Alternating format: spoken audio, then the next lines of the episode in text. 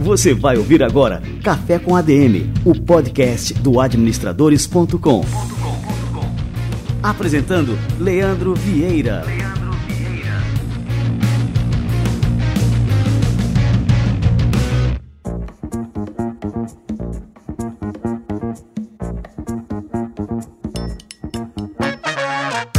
Olá pessoal, está no ar o episódio 276 do Café com ADM. Eu sou Simão Mairinde, diretor de operações do Administradores, e estou aqui mais uma vez no comando do nosso podcast, substituindo o Leandro Vieira, que está de férias, mas já já estará de volta. Sejam muito bem-vindos.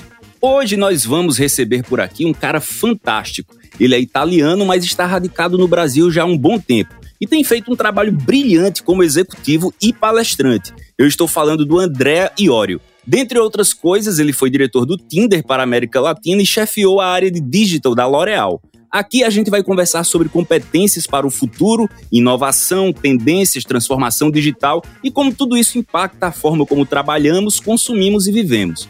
Mas antes temos o nosso quadro Salto Empreendedor com Nuvem Shop. Salto Empreendedor com a Nuvem Shop.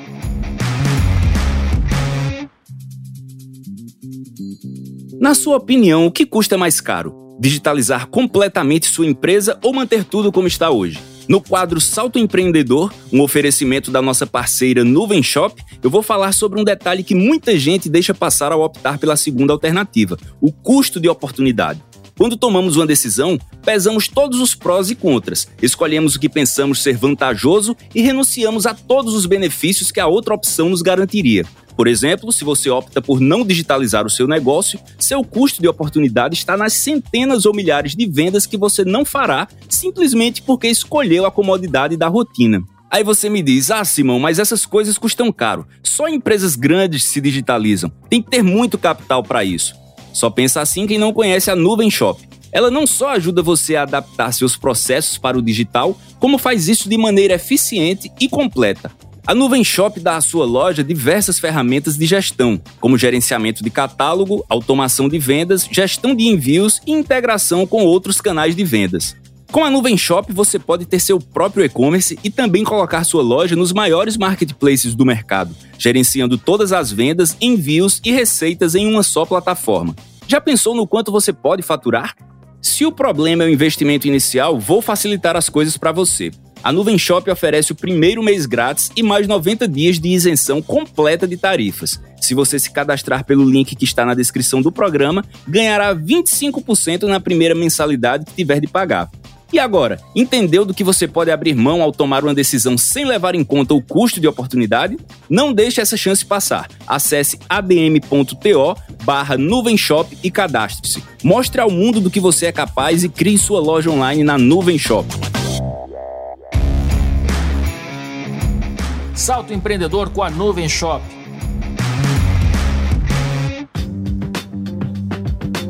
Agora vamos falar de educação, pessoal. Você sabia que profissionais com cursos de especialização ganham até cinco vezes mais do que aqueles que têm apenas graduação?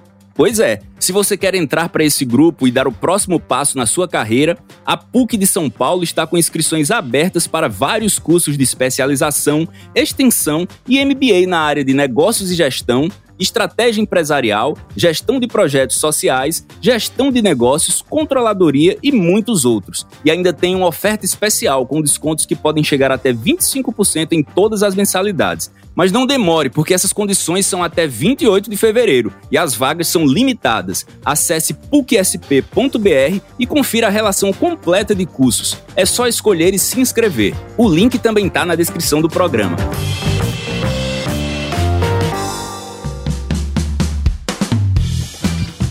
E agora, a dica é sobre gestão, pessoal.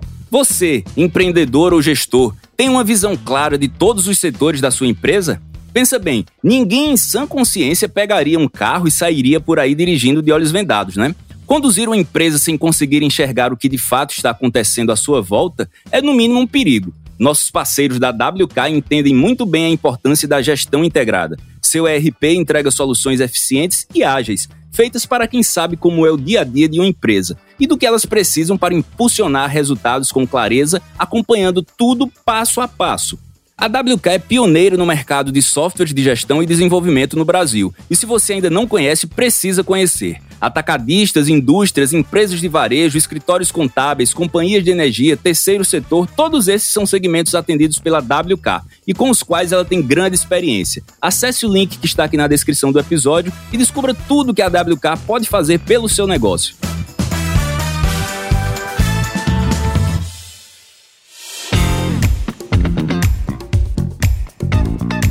Muito bem, pessoal. Então agora vamos chamar o nosso entrevistado de hoje, André Iorio. Seja muito bem-vindo, André. Muito obrigado, Simão. Muito feliz. Eu acompanho muito o trabalho do Administradores e realmente desde sempre. Então, para mim, é um grande prazer estar com vocês. Maravilha, André. Então vamos lá aqui começar o nosso bate-papo. Você fala muito sobre transformação digital e eu acho que a gente está no momento em que a gente é, precisa muito falar sobre isso. Nos dois últimos anos, a gente vivenciou aí uma mudança muito brusca e profunda na forma como nós trabalhamos, né? Como nós consumimos e principalmente como nós nos comunicamos, né? A pandemia pegou muita gente de surpresa, mas a gente percebeu que algumas empresas elas acabaram entregando resultados bem acima do esperado, porque de certa forma elas já estavam mais preparadas para um cenário de transformação como esse que a gente enfrentou. Ninguém sabe o que vai acontecer no futuro, mas existem aí maneiras de se preparar para ele mesmo assim. Eu queria que você falasse um pouco quais são essas maneiras, como se preparar para o futuro mesmo sem saber o que é que vem por aí, André. Bom, é extremamente desafiador, Simão, e é, nos deixa tão ansiosos como seres humanos e, obviamente, como administradores, gestores e líderes, que desde o começo dos tempos, eu acho que a grande questão da humanidade sempre foi de tentar prever o futuro. A gente vê isso desde o Antigo Egito, com a Sphinx, o oráculo de Delphi na Antiga Grécia, Nostradamus na Idade Média, e até hoje a gente ainda está na mesma. A gente sempre, como líderes, como gestores, tentamos prever o futuro. O grande problema é que isso não foge de uma ilusão, essa de nos podermos controlar ele. Buscamos através dos dados, informações, tentamos criar cenários, mas é extremamente desafiador porque, afinal, nós não temos controle de todas essas variáveis, ainda mais no mundo digital. Então, quando a gente olha para como podermos uh, preparar para o futuro, eu acho que essa é a palavra-chave, preparação, em vez do que previsão. Óbvio que nós queremos ter um olho no futuro e tentarmos antecipar o que pode acontecer, mas o grande desafio, a grande chave para as empresas que elas conseguem navegar um cenário tão turbulento e desafiador está na preparação, não na previsão em si.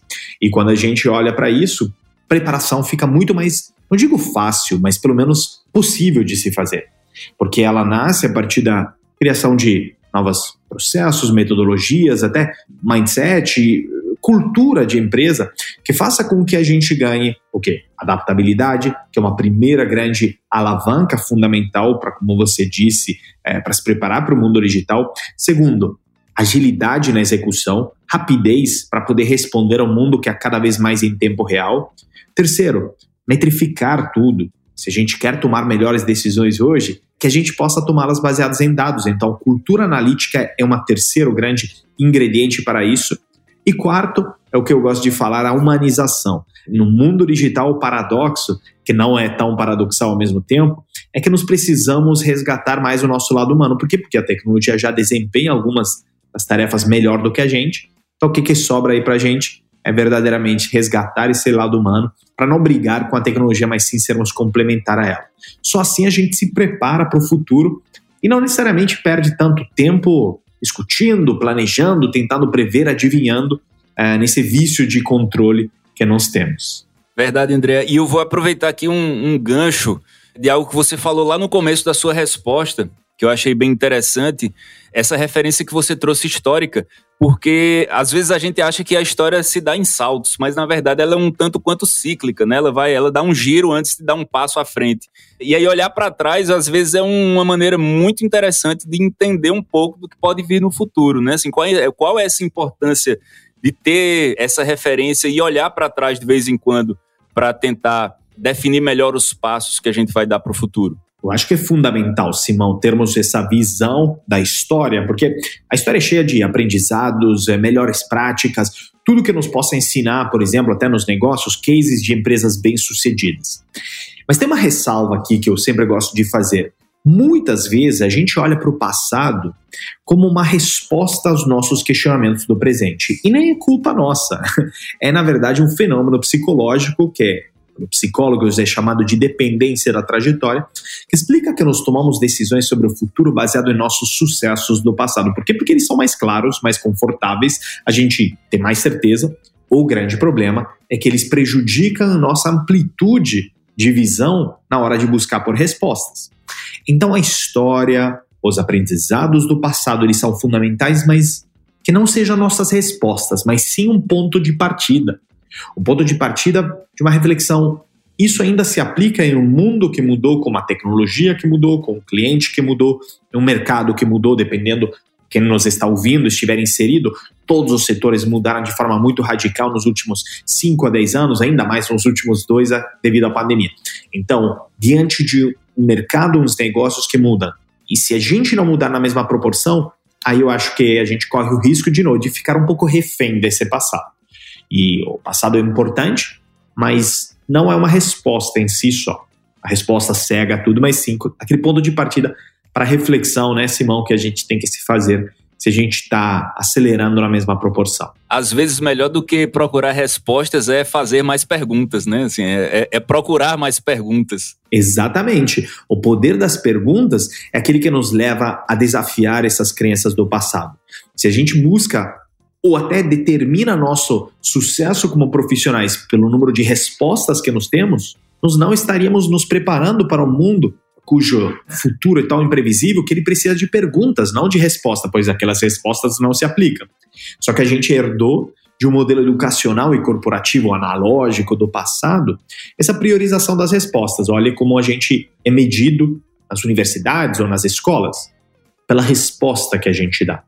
As nossas perguntas, a qualidade delas e o pensamento crítico nelas não são avaliados Se a gente revirasse um pouco desta lógica, paradoxalmente, e a nossa habilidade de fazer as perguntas fosse avaliada como um dos fatores determinantes de nossa inteligência, teríamos um mundo e uma sociedade e umas empresas com muito mais pensamento crítico e inovação em suas veias ou em seu DNA do que a gente tem hoje. Eu não tenho dúvidas disso. Inclusive, se a gente observar bem, são as perguntas que movem as transformações, né? É a dúvida que nos move a procurar alguma coisa e é a dúvida que nos move a fazer também, né? Em busca de respostas às nossas principais perguntas é que a gente se move, né? A corrida espacial, por exemplo, é, eu acho que talvez seja o melhor exemplo disso, né? Assim, a gente, quanta tecnologia já foi desenvolvida por causa das perguntas não respondidas que a gente tem é, sobre o universo, sobre nossas origens e sobre o que nos espera, né? Concordo, Simão, e tem um grande exemplo para mim que explica isso muito bem, que é o exemplo de como nasceu a Polaroid.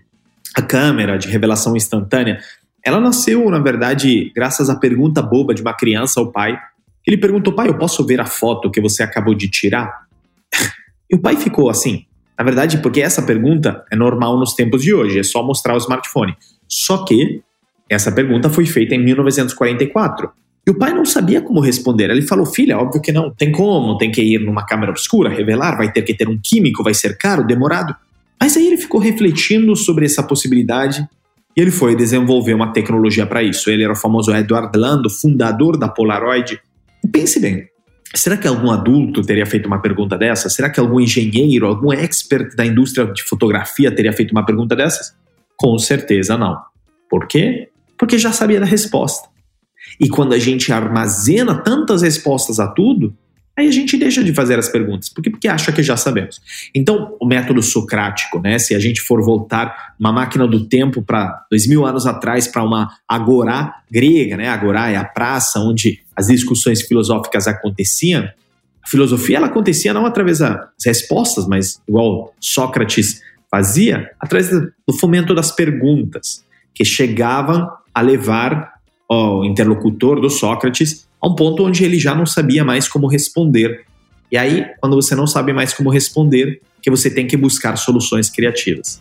E aí, essa lógica inversa ao longo do tempo, né, que a gente criou de respostas versus perguntas, aí hoje já nos limita mais. E aí, paradoxalmente, seria até melhor voltar a essa filosofia do passado às vezes. Pouco antes da pandemia, a gente fez um trabalho junto com a 3M aqui no Administradores, e a 3M, para mim, é uma das empresas que, ao longo da história, assim, tem os melhores cases de inovação e até hoje mantém isso muito forte, muito vivo, como parte da cultura, né? E uma coisa que eles sempre fazem muita questão de enfatizar é que para a inovação acontecer, é preciso ter uma cultura contínua de incentivo, de fomento à inovação, mas principalmente uma cultura de compartilhar o conhecimento. É, na 3M, eu acredito que você já sabe, mas eu acredito que muita gente que nos acompanha aqui talvez até não saiba. É formal isso dentro da empresa, que todos os projetos eles sejam compartilhados e muitos produtos que se tornaram célebres dentro da 3M, eles surgiram de, entre aspas, restos de projetos que falharam para outras pessoas. E às vezes o que eu criei, você, Andréa, pega e transforma e transforma em algo fantástico que eu não consegui ver lá atrás. Queria que você falasse um pouco sobre essa importância de compartilhar o conhecimento e ter essa cultura de se trabalhar em conjunto, né? Exato, Simão. Até o ponto que, se não me engano, você está justamente fazendo referência a como nasceu o post-it. É na 3M, né? Nasceu em 1969, um engenheiro da 3M inventou essa cola que não colava, né? Simplesmente. Aí compartilhou isso internamente em vez do que esconder isso embaixo do tapete, e aí a empresa se beneficiou. Porque o grande ponto aqui sobre essa necessidade de compartilharmos o conhecimento, e não só o conhecimento bom, mas às vezes o conhecimento ruim, que nasce dos erros. Se a gente só compartilhar os aspectos positivos do nosso trabalho, do nosso dia a dia, a gente cresce menos como organização, por quê? Porque corre o risco de repetir nossos erros, se os erros ficarem escondidos. Se eu fiz algo que não deu certo, eu não compartilho isso internamente, a organização vai ter custos e custos duplicados e triplicados de colegas meus de outras áreas que vão experimentar a mesma coisa daqui a pouco e vão ter o mesmo resultado. E quando a gente olha para a definição de loucura, segundo Einstein, era fazer a mesma coisa e esperar resultados diferentes. Isso faz da maioria das organizações que conhecemos de loucas, de tentar repetir sempre a mesma coisa, esperar resultados diferentes. Agora, quando a gente compartilha internamente esse aprendizado que a gente tem, positivo ou negativo, aí a gente tem extraordinários resultados. A gente consegue verdadeiramente fomentar também até a colaboração, porque a gente colabora se eu sei o que te move, se eu sei o que você está fazendo, senão eu não tenho chance de te apoiar. Então, inclusive, quanto mais a gente compartilha, mais fomentamos a reciprocidade. Se eu compartilho um erro com você, eu estou abrindo a oportunidade para no futuro você compartilhar um erro comigo. Por quê? Porque você já viu que eu sou daqueles que entende, que tolera, que compartilha. Se eu sou aquele que só fala de meus sucessos, sou sabichão e ninguém pode, sabe, me tocar, tô ali no pedestal, quem vai conversar comigo? Quem vai me apresentar seus desafios de negócio? Quem eu posso ajudar? Ninguém, porque ninguém quer ser ajudado por mim. Então, acho que é fundamental essa troca de informações, pois ela verdadeiramente leva à colaboração. Sem informação compartilhada, teremos ineficiências, custos duplicados e triplicados e, obviamente, uma falta de colaboração. A gente não, não pode se permitir nada disso você agora puxou para o ponto que é da próxima pergunta que eu tinha separado aqui no meu roteiro para te fazer, que é o papel das pessoas nisso tudo. Quando a gente fala de inovação, às vezes a gente lembra de um produto, né? Um produto inovador, mas não, não lembra que por trás daquele produto tem várias pessoas e mais que isso, um trabalho de criar uma cultura para que aquelas pessoas juntas promovam aquela inovação. Queria que você falasse um pouco sobre isso. Qual é o papel do humano, o papel das pessoas para que a inovação aconteça. É muito legal o que você disse, Simão, porque você falou justamente, às vezes é até um erro semântico que pode acontecer na hora de interpretar a inovação, que a inovação muitas vezes é associada com resultado. Então nós achamos que a inovação é o resultado, que a inovação sempre seja algo eficiente, algo que funcione, algo que dá sucesso para a empresa. Mas é verdade que o coração da inovação está no processo, desde a ideia até o lançamento desse produto. E aquilo é o que de menos eficiente tem, de mais chato que tem, de menos rentável que tem. A inovação é exatamente o oposto do que a gente acha que é às vezes. Então a gente idealiza a inovação muitas vezes como aquela ideia que um inventor, um, sei lá, um gênio igual Steve Jobs teve, que ele sozinho lança para o mercado praticamente e se torna um sucesso mundial. Não é nada disso. Isso é história que, obviamente, gosta de se contar, gosta de ser ouvida. É história né, pitoresca dessas pessoas. Não. Atrás disso tem esforços incríveis e tem muito mais fracasso do que acertos. E quando a gente olha para o processo de transformar uma ideia para uma inovação concreta, é ali onde precisamos das pessoas. Por quê? Porque pense em algo. Você sozinho, Simão, pode ter belíssimas ideias de, sei lá, poder inventar uma nova tecnologia para cultivar, sei lá, batatas em Marte. Você sozinho pode ter essa ideia. Mas eu desafio você e qualquer outro que possa ter uma ideia tão inovadora e criativa a implementá-la sozinho. nunca ninguém vai conseguir desenvolver essa tecnologia ou essa solução que a gente tem em nossas cabeças sozinhos. Pensa até no processo de um livro. Um livro, muitas vezes, é algo atrelado a um escritor é visto como uma obra única daquela pessoa, mas não é. Passei pelo processo de publicação de dois livros e é um processo extremamente coletivo que nunca veria vir à luz sem a colaboração. E olha que isso para um livro. Então imagine para um produto inovador, tecnológico, complexo, que resolva o problema de muitas pessoas. Não tem a habilidade de transformar ideias, que podem sim ser individuais, em soluções inovadoras concretas, que porém são coletivas, sim, essa colaboração entre pessoas que é precisa para resolver os problemas complexos que a gente vive hoje em dia. Verdade, muito boa resposta, André. É, eu queria agora passar um pouco para o seu trabalho como palestrante. Né? Você tem um, uma presença muito forte aí dentro das empresas. Você é contratado pelas empresas para treinar os profissionais e você pôde principalmente nesses dois últimos anos que a gente passou por muitas transformações, você pode ver no dia a dia como essas mudanças, essas transformações têm impactado públicos diferentes, empresas de nichos diferentes.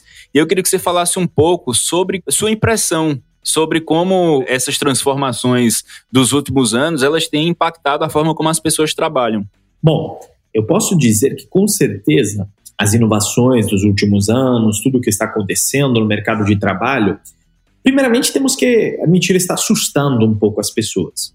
Quando a gente olha para as estatísticas sobre o futuro do mercado de trabalho, elas são um pouco assustadoras, ao ponto que um relatório recente da Dell Technologies de 2019 aponta que 85% dos empregos que existirão em 2030 nem foram inventados ainda.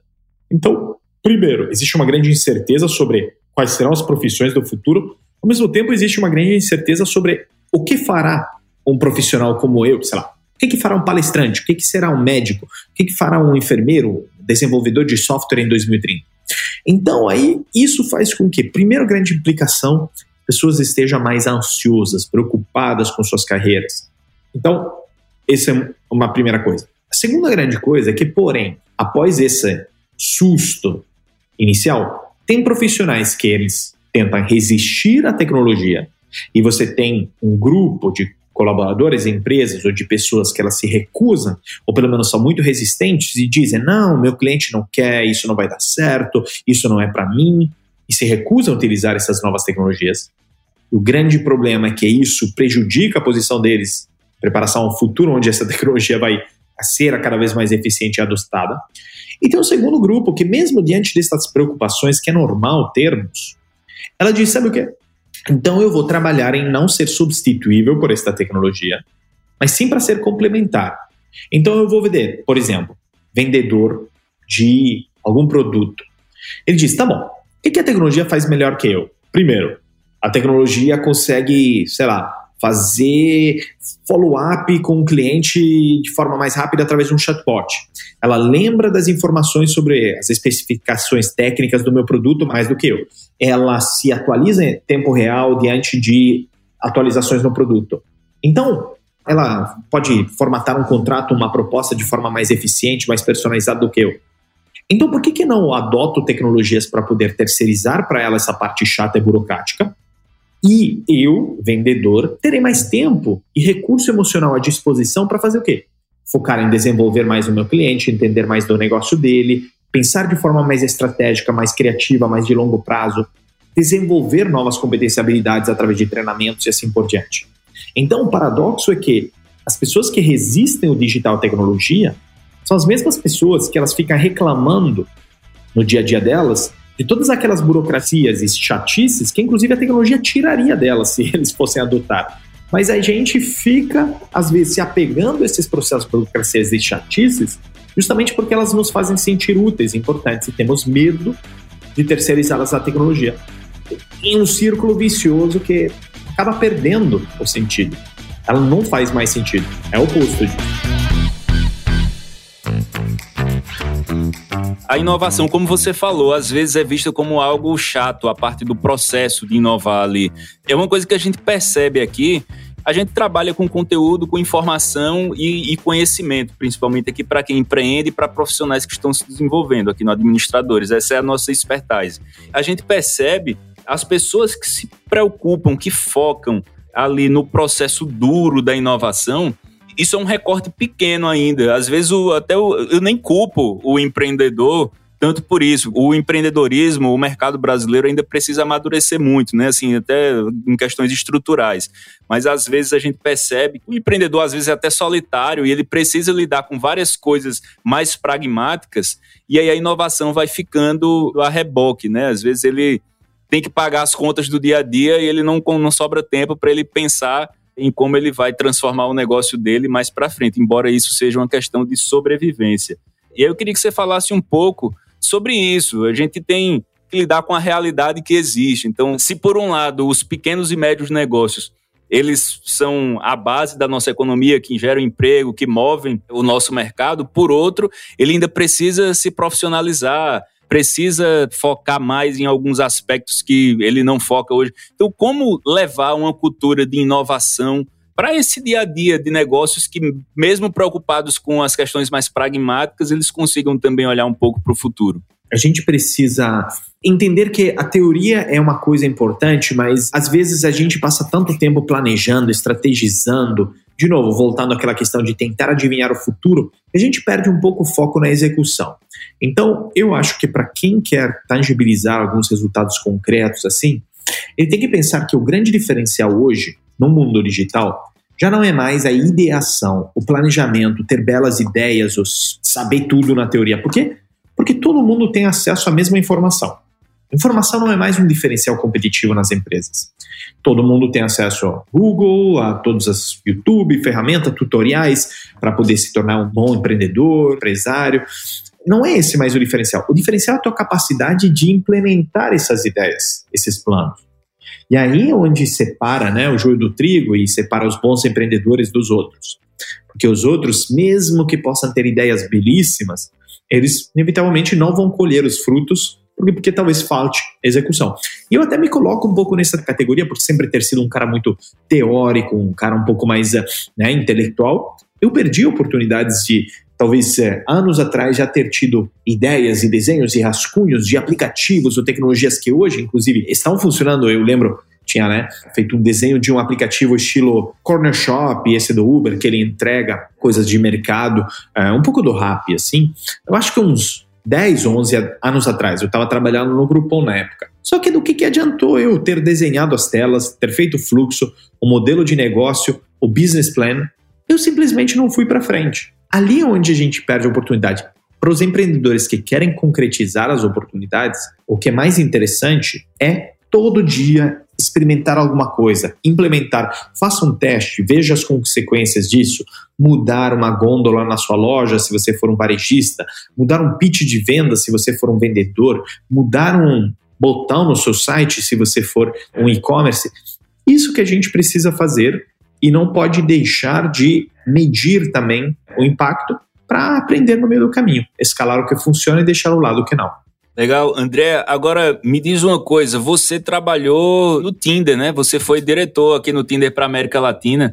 Tinder é um dos aplicativos aí que, junto com Uber, BNB e vários outros, eles fazem parte de um conjunto de empresas que demarcam um novo momento na economia global, de mudança de hábitos, das formas como a gente consome e das formas como a gente interage, né? Como a gente se relaciona, no caso do Tinder. Eu queria que você falasse um pouco sobre como foi essa experiência. Bom, com certeza foi uma experiência muito interessante. Foram cinco anos de muito crescimento. A gente conseguiu começar no Tinder, era apenas eu e o estagiário, e começamos a fazer dele o aplicativo que mais faturou no App Store do Brasil a partir de 2017, considerando as transações in app. E fizemos também do Brasil o segundo maior país do mundo, depois dos Estados Unidos. E ainda por cima, gerenciando a América Latina desde aqui, fizemos no México e Argentina, os dois países no top 10 do mundo. Então, o que, que eu acho que foi extremamente importante e interessante é a gente entender que a tecnologia em si só não era o grande diferencial de um aplicativo como o Tinder. O grande diferencial era a habilidade de usar a tecnologia para resolver problemas que nasciam a partir do nosso entendimento das humanas. Sociologia, antropologia, neurociência, relações. A gente tentava sempre analisar o que estava mudando e como que a tecnologia podia resolver aquele problema a respeito de outro. E aí, o tempo todo lançando funcionalidades novas, resolvendo esses problemas, monitorando as métricas e tomando decisões em cima disso, foi com certeza uma experiência muito interessante de alto crescimento e de muitos aprendizados.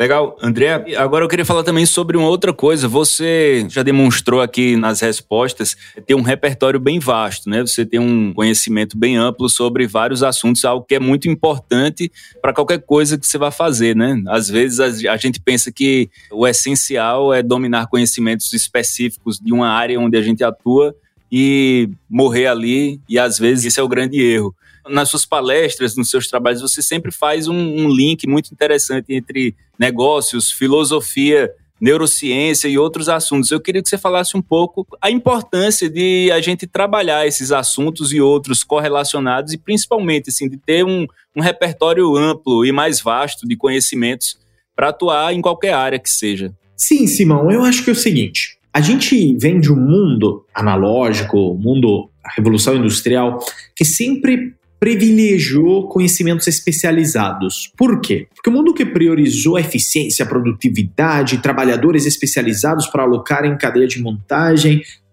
isso prejudicou um pouco a nossa abertura ao novo, a nossa habilidade de não ser só especialistas, mas também um pouco mais generalistas, ou como se diria, polimatas, que vem da palavra poli e matos, que simplesmente do grego é de muitos interesses. E não é só uma questão de ter muitos interesses, é a questão de combiná-los de forma criativa.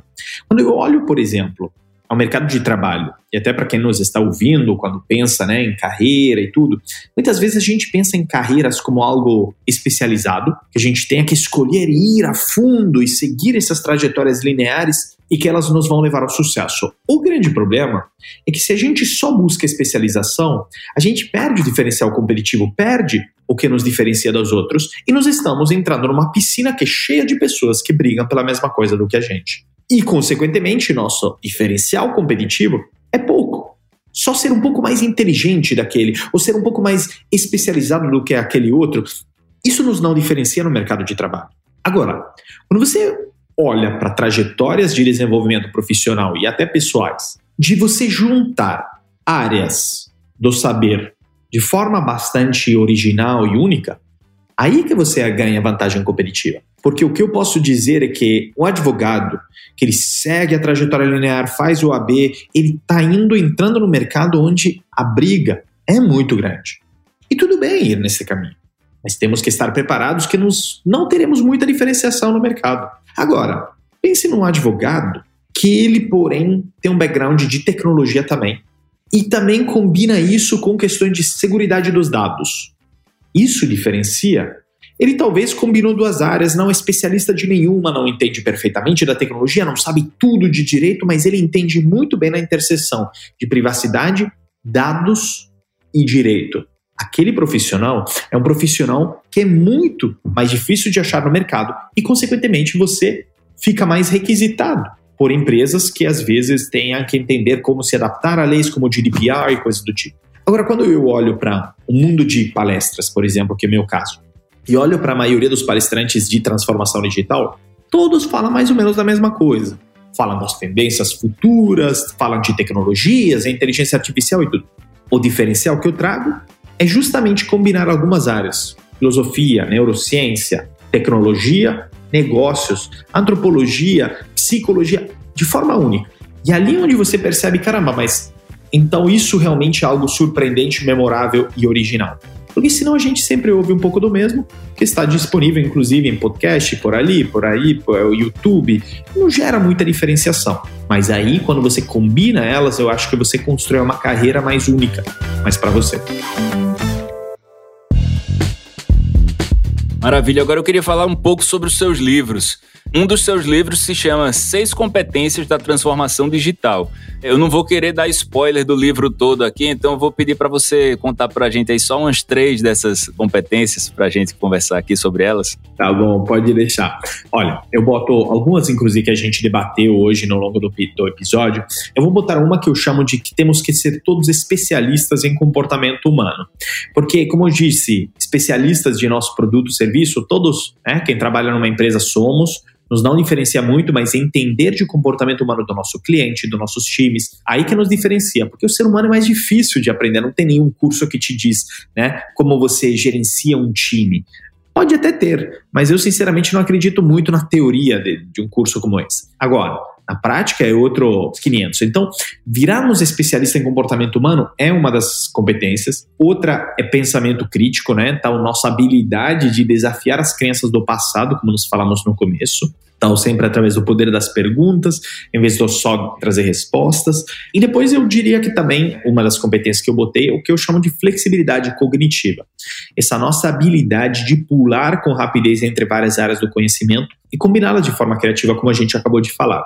Então, são algumas que, inclusive, surgiram em nosso papo de tão importantes e relevantes que são, para um mundo digital que é mais complexo, mais cheio de variáveis, onde tudo acontece em tempo real, mais exponencial. E ele pede um novo mindset por parte das pessoas. E, de novo, mindset não é algo com que a gente é predefinida, pré-programada e algo que está em nosso DNA. Não, é algo que a gente desenvolve. Então, assim como a Carol Dweck dizia na teoria dela de mindset, que existe um mindset fixo e um construtivo, o construtivo é das pessoas que acreditam que isso possa mudar. Eu acredito que possa mudar, até porque vivi na pele e, ao mesmo tempo, acredito que cada um que está ouvindo possa não se conformar com como ele é agora, mas acreditar que pode sim tomar decisões de forma diferente, pensar de forma diferente, agir de forma diferente. Eu acho que até um pouco dos meus livros eles são um chamado à ação nessas frentes. Muito legal essa perspectiva, André. E aí eu queria que você falasse um pouco também sobre essa questão de a gente se predispor a aprender. A gente está num mundo em que as transformações elas acontecem de uma maneira cada vez mais rápida e o tempo para aprender ele é curto, né? Então a gente precisa aprender rápido também quanto mais a gente aprende, com mais facilidade a gente vai aprender a próxima lição que vai ser necessária. Queria que você falasse um pouco sobre isso, sobre a gente se abrir e querer aprender. Exato. Eu acho que assim, quem acha que não precisa aprender mais nada da vida, o grande problema é que ele vai ficar cada vez mais obsoleto e desalinhado com o mundo. E pense bem, o mundo muda, o mercado muda, tecnologia muda, o cliente muda, taxas cada vez mais rápidas, taxas exponenciais, devido à rapidez do crescimento da tecnologia. E se a gente fica ancorado ao passado e não se atualiza nosso conhecimento, de novo, é só fazer as contas, você vai ficar para trás. Então, é já um ponto de partida errado. Agora, também tem formas e formas de se atualizar, de novo, não é só no conhecimento, mas através da experimentação, de botar a mão na massa, de se expor a cenários diferentes. Mas essa crença errada de que nós temos uma fase da vida onde nos aprendemos, até os 20 e pouco, quando nos formamos. E o resto da vida dedicada e dedicável a atividades produtivas a partir daquele conhecimento que a gente obteve, é uma crença totalmente errada que nos herdamos de um mundo analógico, que era um mundo que mudava muito menos e que, porém, hoje não funciona mais. Sendo que ao longo de uma carreira inteira, nossos pais, nossos avós talvez tivessem que mudar de tarefa uma ou duas vezes. Hoje a gente tem que mudar de tarefa e escopo e tudo duas, três vezes a cada ano. Não é ao longo de uma carreira inteira. Isso implica que a gente tem que se desenvolver de forma cada vez mais rápida. Então, acho que isso tudo é muito importante. A gente não pode errar nessas frentes e achar que ah, tudo que a gente já sabe sempre vai nos permitir ter sucesso na vida. É isso aí, André. Me corrija se eu estiver errado aqui. Seus livros são Seis Competências da Transformação Digital, é, esse é um deles. E o outro é O Mundo Não É Mais Como Seria Antigamente. É, me corrija. Eu lembro que é um verso de uma música do, do Renato Russo aí, né? Exatamente. É O Futuro Não É Mais Como Era Antigamente. Isso aí. Quem quiser encontrar os seus livros, André, como é que faz aí? Estão disponíveis nas lojas? Estão esgotados? Estão por aí? Com certeza. Vamos falar, é a hora é... do Merchan. Diz aí como é que faz para encontrar os seus livros. Pode encontrar os seis competências para surfar na transformação digital em todas as livrarias. É um livro físico, está em todas as principais, está no, na Amazon, obviamente, também. O futuro não é mais como antigamente, é um e-book, então ele só está disponível na Amazon mas também tem um mais novo livro que chama Metanoia Lab, lições sobre competências humanas na era digital, e ele fundamentalmente também disponível em todas as livrarias, lojas físicas e Amazon online também. Então, é verdade, Metanoia como... também é o nome do seu podcast, não é verdade? Exatamente. Esse último livro é um compêndio dos melhores trechos do meu podcast transcrito. Tá indo muito bem porque são os fãs do podcast que eles querem reler e rever um pouco dos conceitos principais. Maravilha, legal. André, eu quero te agradecer aqui, o bate-papo foi incrível. Eu ficarei aqui mais algumas horas conversando. Assunto a gente tem para sempre aí. Gostei muito do bate-papo, queria deixar aqui você agora livre para deixar o seu recado e mandar aí o que você quer deixar aqui para os nossos ouvintes. É o seu recado final. Pode deixar. Então, não, Simão. Primeiramente, eu queria agradecer muito a oportunidade aqui de estar com vocês Acho que talvez um recado final seja, de novo, acordarmos todos os dias e fizermos aquela pergunta: eu estou mudando na rapidez que o mundo está mudando? Porque se a gente não olha, digamos, ao cenário externo e não se desafia a se transformar naquela mesma rapidez, aí significa que a gente corre o risco de ficar obsoleto. O grande problema é que a gente muitas vezes não se desafia a fazer isso, porque, porque isso é desconfortável. Pense na lógica. Sairmos da zona de conforto significa que a gente entra na zona do desconforto e, como seres humanos, nós odiamos o desconforto. Só que se a gente deixar de sentir um pouco daquele desconforto, eu acho que isso tem que ser um sinal assim de alerta de que nós não estamos evoluindo naquela mesma rapidez. Então, se a gente está muito acomodado, talvez seja o momento de fazer alguma mudança aí. Eu acho que esse pode ser um chamado aí para todos que nos estão ouvindo. Maravilha! Eu conversei aqui com o André Iório. Muito obrigado, André. Pessoal, obrigado. Aqui acaba o nosso episódio de hoje do Café com a DM. Um abraço e até a semana que vem. Tchau, tchau. Tchau, tchau.